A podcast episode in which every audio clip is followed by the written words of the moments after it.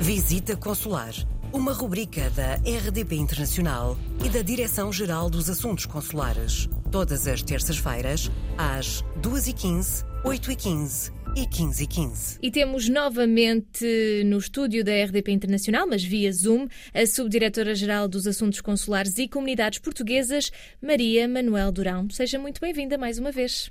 Muito bom dia. Hoje gostava de vos falar do atendimento consular em Portugal, porque, ao contrário do que por vezes se pensa, o apoio aos nossos imigrantes não se esgota no estrangeiro. É certo que os consulados e secções consulares das embaixadas desempenham um papel central e insubstituível, mas a prestação de serviços e a execução das políticas de apoio às comunidades portuguesas no estrangeiro também se fazem em território nacional. E por isso a, a Direção-Geral dos Assuntos Consulares e Comunidades Portuguesas dispõe de serviços em Lisboa e no Porto que têm por objetivo auxiliar os nossos imigrantes antes da partida, durante a estadia lá fora e também depois do seu regresso a Portugal.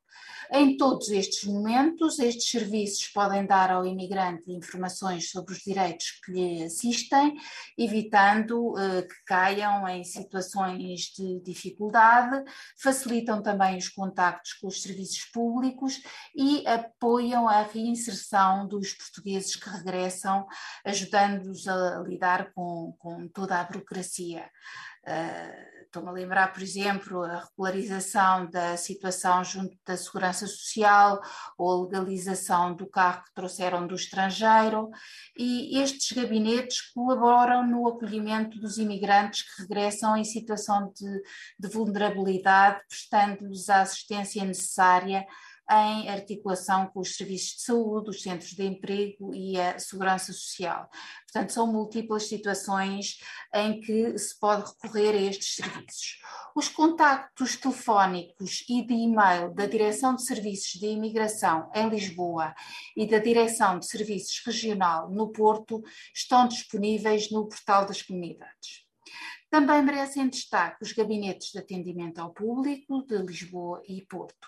Estes gabinetes prestam apoio presencial e têm competência para, por exemplo, no caso de pessoas que ainda não, ainda não emigraram, certificar documentos portugueses que tenham de ser apresentados a entidades públicas estrangeiras, uh, ou no caso de pessoas que já emigraram, legalizar documentos estrangeiros nos casos em que isso não tenha sido feito na embaixada ou no consulado correspondente.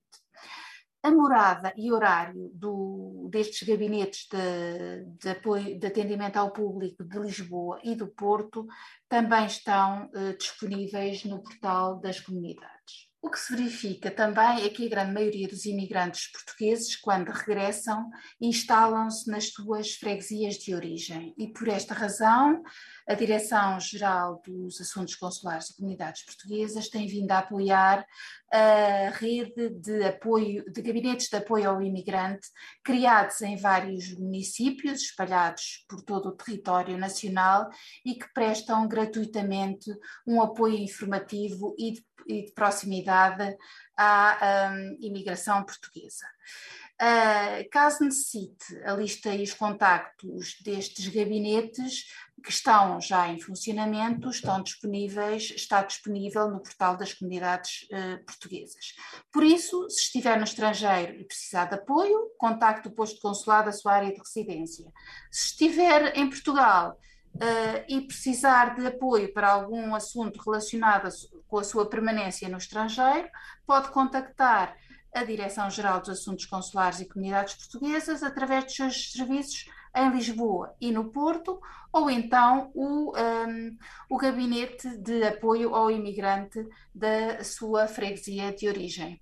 Na próxima terça-feira estamos de regresso. Neste caso, muito obrigada, Maria Manuel Durão, e até para a semana. Coloque as suas questões através do mail visitaconsular.rtp.pt.